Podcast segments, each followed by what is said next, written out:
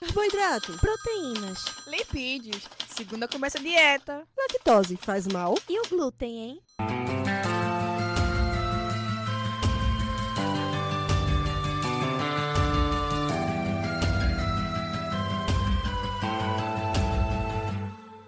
Começa agora mais um Alimenta Cast.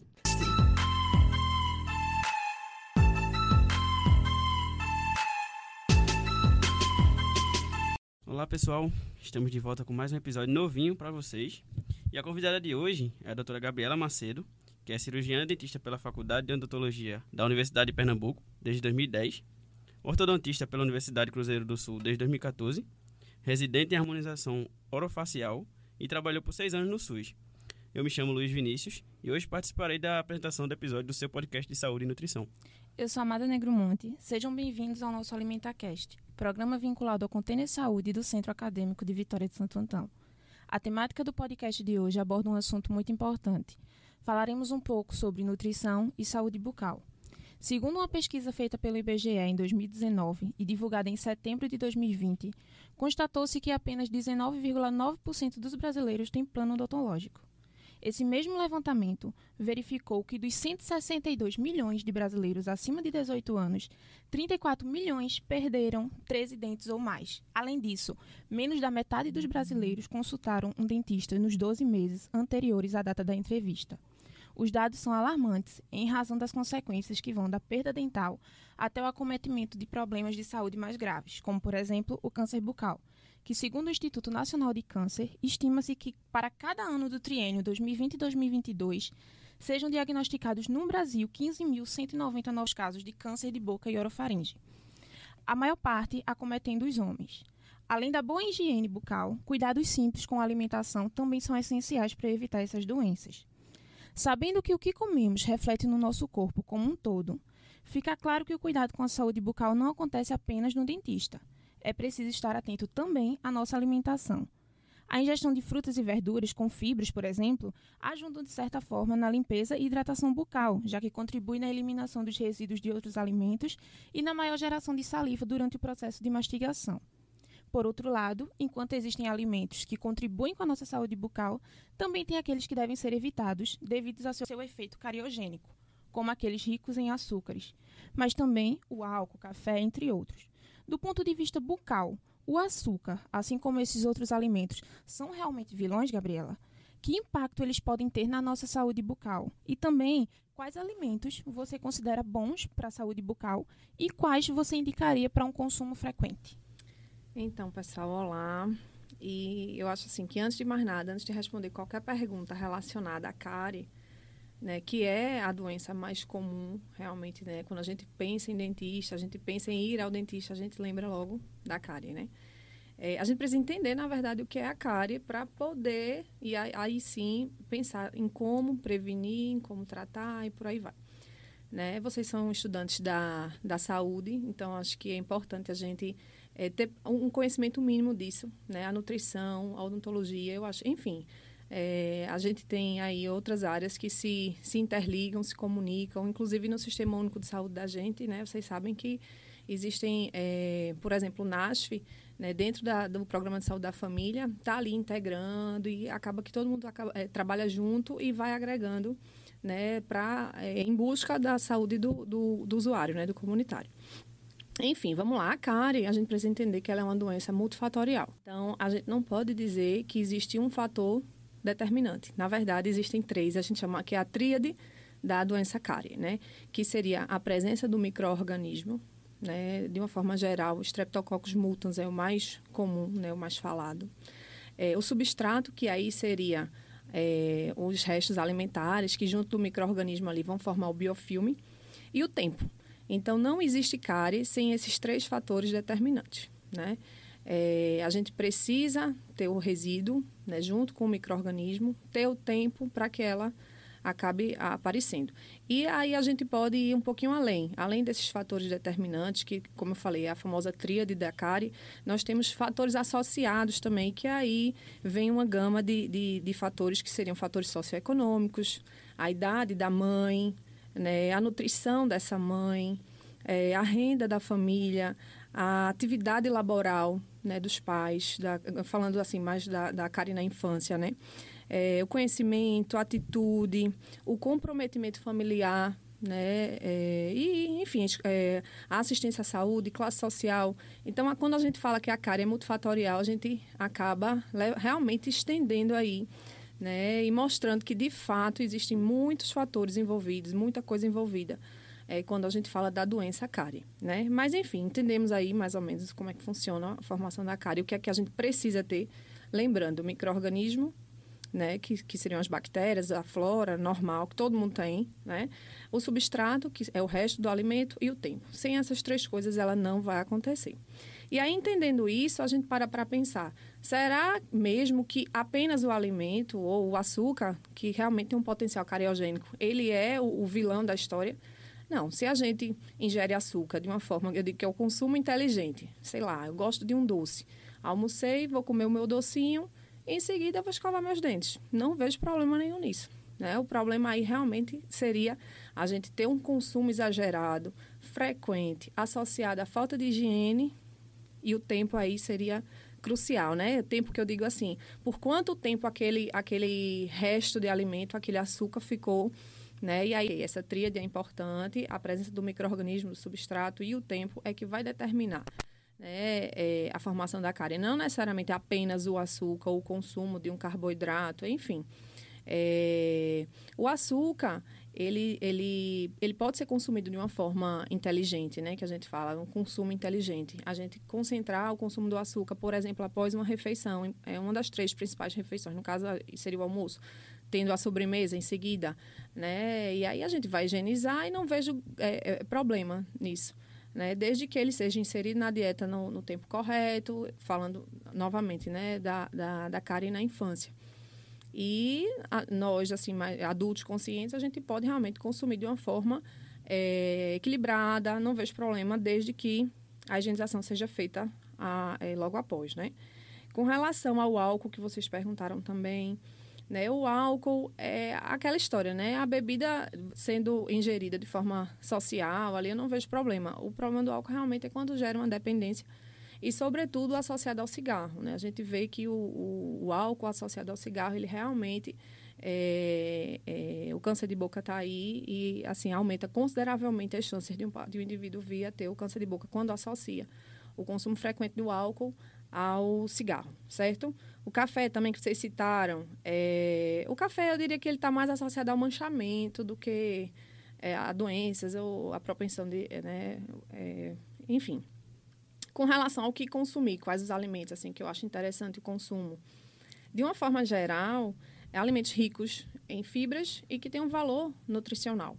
Né? As fibras, é, elas acabam estimulando aí a, o fluxo da saliva e a saliva, a gente precisa entender que ela é bem importante nesse processo de remineralização, digamos assim. Do, o, que, o que, é que acontece, né? Uma vez a cárie se formando ali, existem ácidos. É, lembra da história da tríade, que é o, o substrato, o microorganismo e o tempo. Pois é, o microorganismo, ele consumindo, vamos falando de uma forma mais simples ali, ele consumindo o substrato, ele vai liberar alguns ácidos e são esses ácidos que vão formar a cárie. E aí a saliva ela tem um efeito bem importante nesse processo que a gente chama de 10-ré, desmineralizando o processo da cárie, e a remineralização, que é justamente quando a, a saliva entra com efeito que a gente chama de efeito tampão. Então, a saliva ela entra aí de duas formas, né, essa importância. Qual a importância dela? De forma física, fazendo realmente um arraste né, do resto do alimento, e química com esse efeito tampão, porque ela vai neutralizar esses ácidos que são formados pelo, pelos micro-organismos, tá certo? Então, alimentos ricos em fibras, eles estimulam o fluxo salivar e a saliva vai, como eu falei, entrar aí nessa, nesse processo de desremineralização, é, ajudando ao, no controle, propriamente dito, do, do da formação da cárie, né? É, evitando, na verdade. É, um, é como se fosse um controle natural. O corpo da gente é tentando ajudar ali né, de alguma forma. Tanto que a gente pede assim para os pacientes, de uma forma geral, depois das refeições, aguardar ali uns 15, 20 minutinhos para poder escovar os dentes.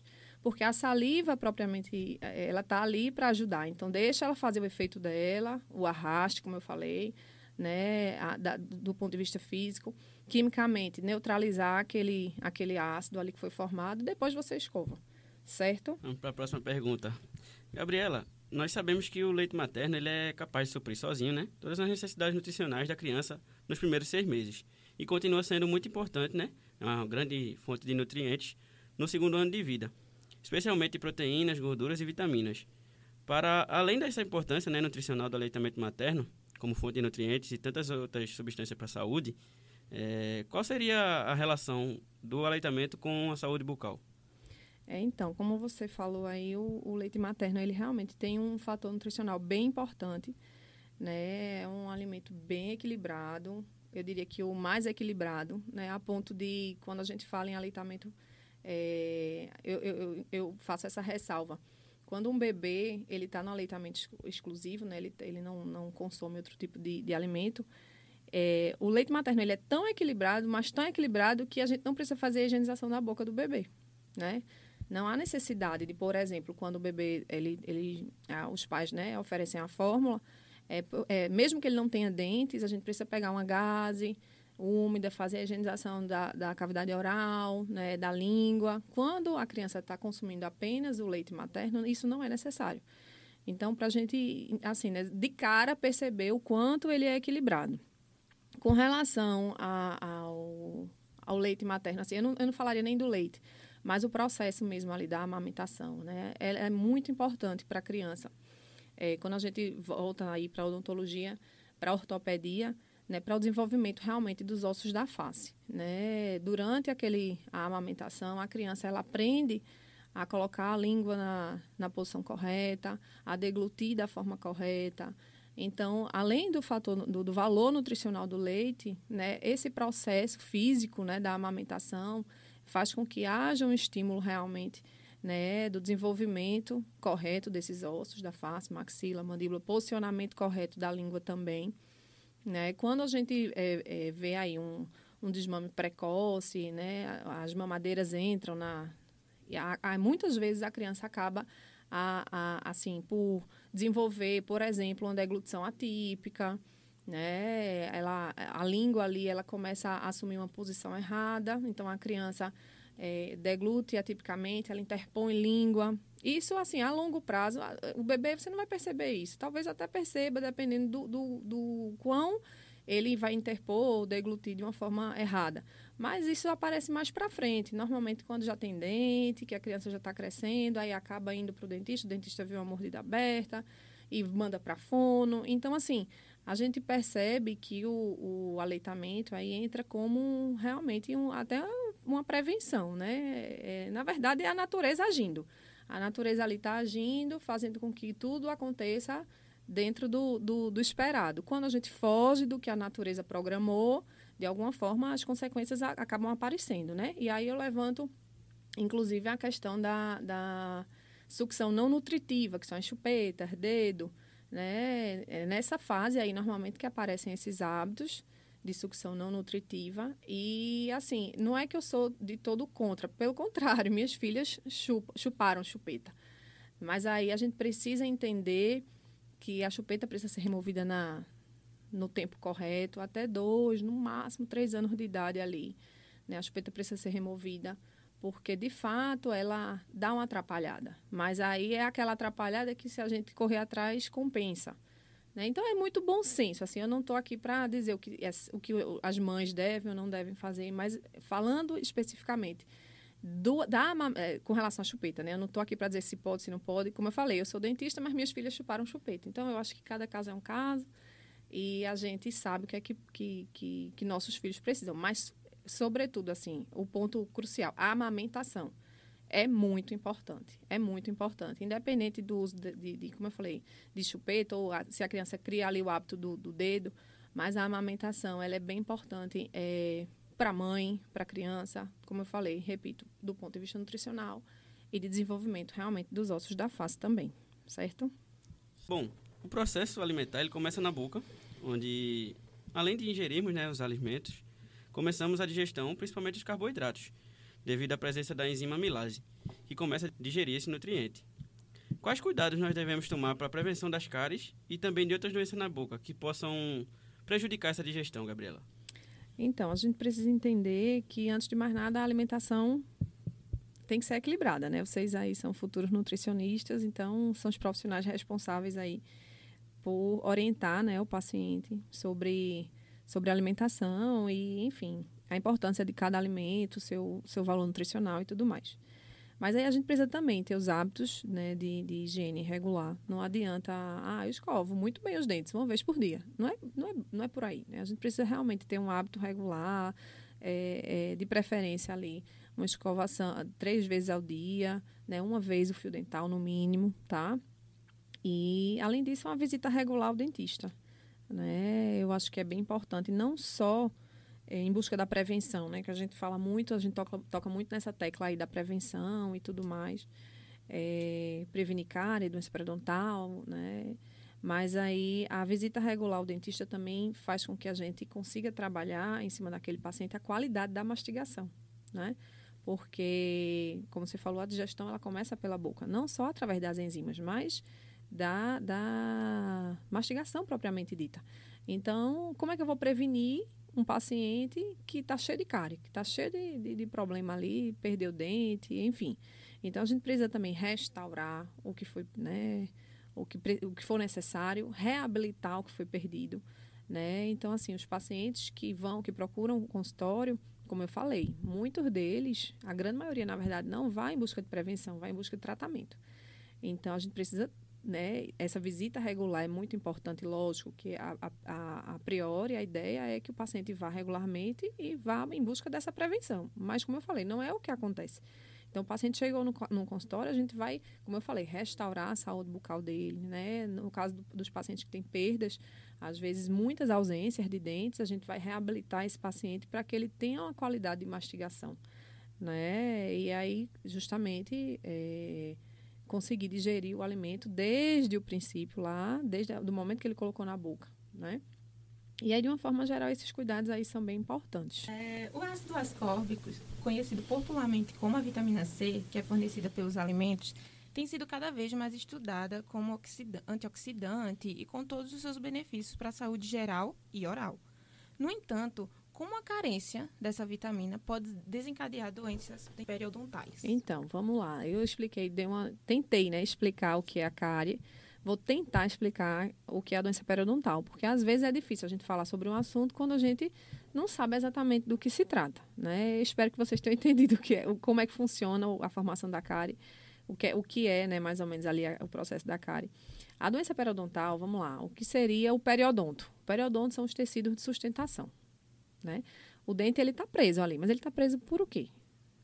Osso, ligamento periodontal e gengiva. Esse, esse conjunto ali que prende o dente, digamos assim, no lugarzinho dele, chama-se periodonto, tá certo? Então ele prende e protege, digamos assim, de uma forma mais simples.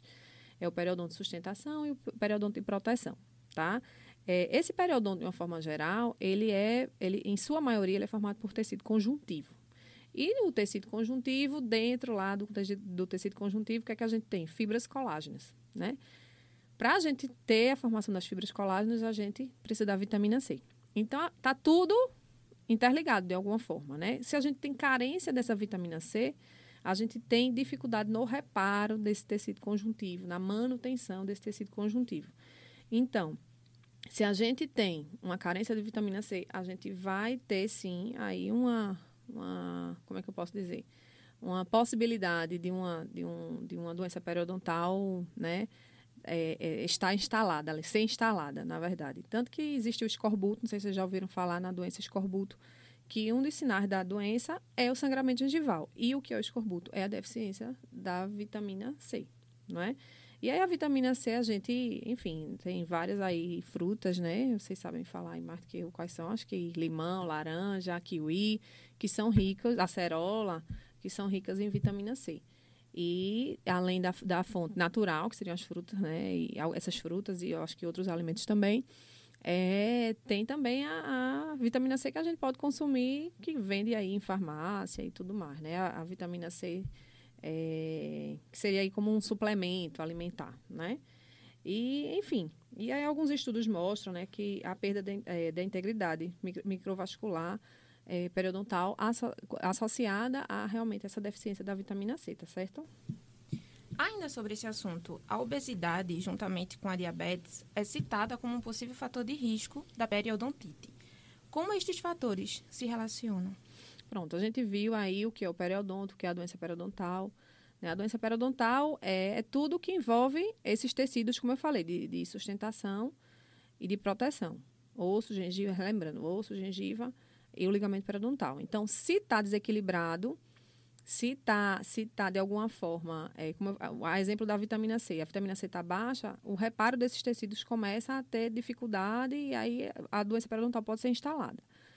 Mas aí ela se instala na presença da placa, da sujeira, do tártaro, né? Eu falei da doença periodontal e não falei do tártaro, mas aí ela só acontece se tem placa e tártaro, né? Que, se, que, é, que é sujeira, né? De uma forma simples para de entender, é aquilo ali, é aquele, aquele biofilme é, resto de alimento, bactérias, aí se forma ali aquela placa, evolui para o tártaro, vai agredindo o periodonto, se forma a doença periodontal. No caso da vitamina C, que vocês falaram anteriormente, pela deficiência, a deficiência pode, é, é, é, como é que eu posso dizer, corroborar com, com a instalação da doença. No caso, quando a gente leva para diabetes ou para obesidade, é, é, primeiro falando da diabetes, a diabetes e a doença periodontal elas se correlacionam. Eu diria que elas estão intimamente ligadas, na verdade. O paciente diabético ele tem toda aquela é, é, circulação periférica comprometida, os processos inflamatórios nele, né, eles estão exacerbados. Então imagine você, um paciente que tem essa essa disfunção, né? é, com placa, com tártaro. Então, inevitavelmente, a doença periodontal acaba se instalando de uma forma mais rápida. Né? É, então, a gente diz que a diabetes é um fator de risco para a doença periodontal. Por outro lado, o paciente que tem a, a, a doença periodontal é uma infecção, porque aquela, aquela placa, aquele tártaro agride a, a gengiva, a osso e começa, enfim, aí é, vem a gengivite, a periodontite é, sangramento, mau hálito. O paciente que tem a doença, ele tem dificuldade para controlar o diabetes. Por que ele tem dificuldade para controlar a doença? Porque é uma infecção. E qualquer infecção ela vai alterar o metabolismo da glicose, né? É aquela história do aumento da resistência insulínica. Então, uma coisa está ligada à outra. O paciente periodontal, ele ele tem dificuldade para controlar a diabetes e o paciente diabético, ele tem uma propensão maior a desenvolver a doença periodontal. Então, está bem é algo que, que eu, eu diria assim, paciente diabético, em resumo, paciente diabético, além do controle aí nutricional e tudo mais, com relação à ingestão do, né, dos açúcares e carboidratos e tudo mais, ele precisa ir realmente regularmente ao dentista. Né? É algo que está ali interrelacionado de verdade.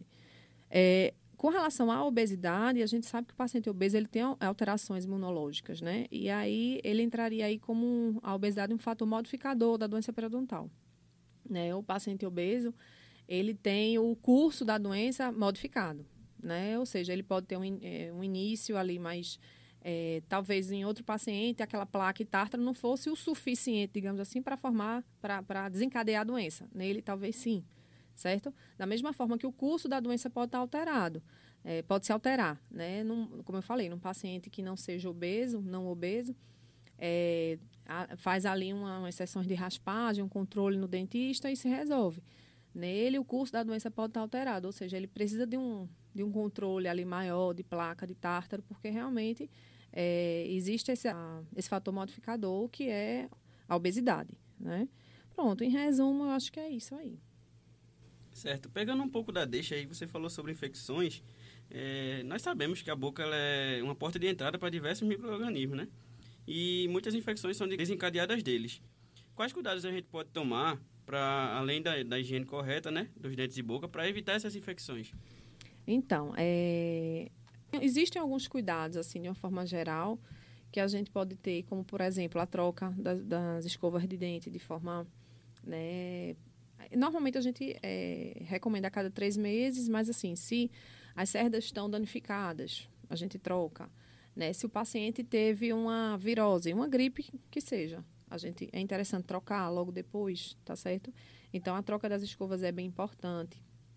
É, a higienização dos alimentos, né? A gente sabe, como vocês falaram, é uma porta de entrada. Então a gente tem que higienizar bem os alimentos e as mãos, né? A gente viveu agora uma pandemia, a gente viu como as mãos elas são veículo de, né? Enfim, é, acho que não, isso aqui a gente já está cansado de saber. Então, realmente, é, como a boca é a porta de entrada, a gente precisa ter cuidado com o que vai colocar nela. Não só com relação ao fator nutricional, mas a, a, a própria higiene, né? A higiene propriamente dita, dos alimentos e das mãos. Perfeito. Então, agora iniciaremos o nosso Bitecast, que é uma brincadeira do nosso podcast baseado em perguntas rápidas que podem ser respondidas de forma curta. Bom, a primeira pergunta é: você tem fome de quê? De desafios. Qual o acontecimento marcante para você durante sua vida profissional? É, então, eu, eu, não, eu não gostaria assim, de pontuar um acontecimento. Eu acho que a, a vida da gente, de uma forma geral, profissional ou não, ela é feita de ciclos, né? Que precisam, a gente inicia e muitas vezes precisa encerrá-los. Outras vezes a gente demora a encerrar, mas está indo, né? São ciclos, realmente. E eu acho que cada um tem sua importância.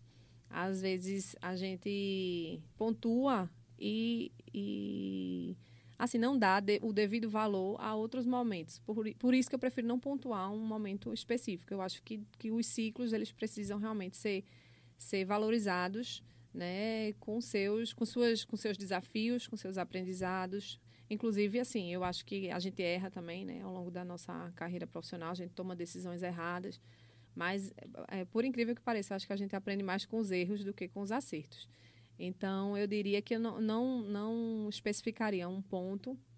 Eu diria que minha, assim, minha vida profissional foi feita de ciclos, que, como eu falei, foram iniciados, fechados, outros eu ainda estou caminhando, mas todos com a sua importância. Eu acho que todos, de alguma forma, agregaram para profissional que eu me tornei, entendeu? Então, eu diria, eu trabalhei no SUS, trabalhei em consultório popular, tive consultório aqui na cidade, em Vitória, já, já tenho há 10 anos, mas tive consultório no Recife, passei dois anos lá, então tudo, eu não tiraria nada.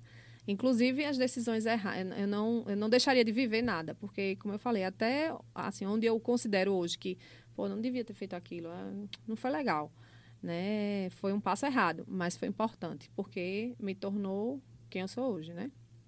As experiências. Certo. Se você pudesse deixar um recado para o mundo, o que você diria? Eu diria que a gente é a palavra da vez, mas que a gente precisa ter mais empatia, né? Tá, tá, na, tá na modinha, né? Vamos ter empatia, mas isso é muito sério, porque assim, sobretudo a gente que escolheu, nós que escolhemos a área da saúde, né? A gente às vezes acha que, enfim, é, a gente a gente acha que, que que aquilo ali é uma profissão. Eu, eu costumo dizer que, para vocês entenderem o que eu estou querendo falar, eu costumo dizer que a, a, nossa profissão tem que ser como um sacerdócio. Né? A gente se dedica a ela, a gente se entrega a ela. E uma vez que a gente escolhe é, a área da saúde, essa empatia é algo que, enfim, que tem que estar. Tá, é, é quase um pré-requisito para você estar tá nessa área sabe? Porque a gente, como eu falei, a gente não sabe onde vai parar. A vida, a vida profissional é feita de ciclos. Então, a gente, enfim, a gente não sabe. Então, a empatia, de uma forma geral, para o mundo inteiro, mas, assim, trazendo para a nossa profissão, eu acho que, que a empatia é, é, como eu falei, é pré-requisito. Queremos agradecer a presença da nossa querida convidada que norteou esse podcast tão valioso. Muito obrigada, Gabriela. Nada. Contribuiu muito. E também queremos agradecer a você que nos escuta. Se cuida e proteja a sua saúde. Nos siga nas redes sociais, arroba AlimentaCast, arroba Container Saúde. Até o próximo. AlimentaCast.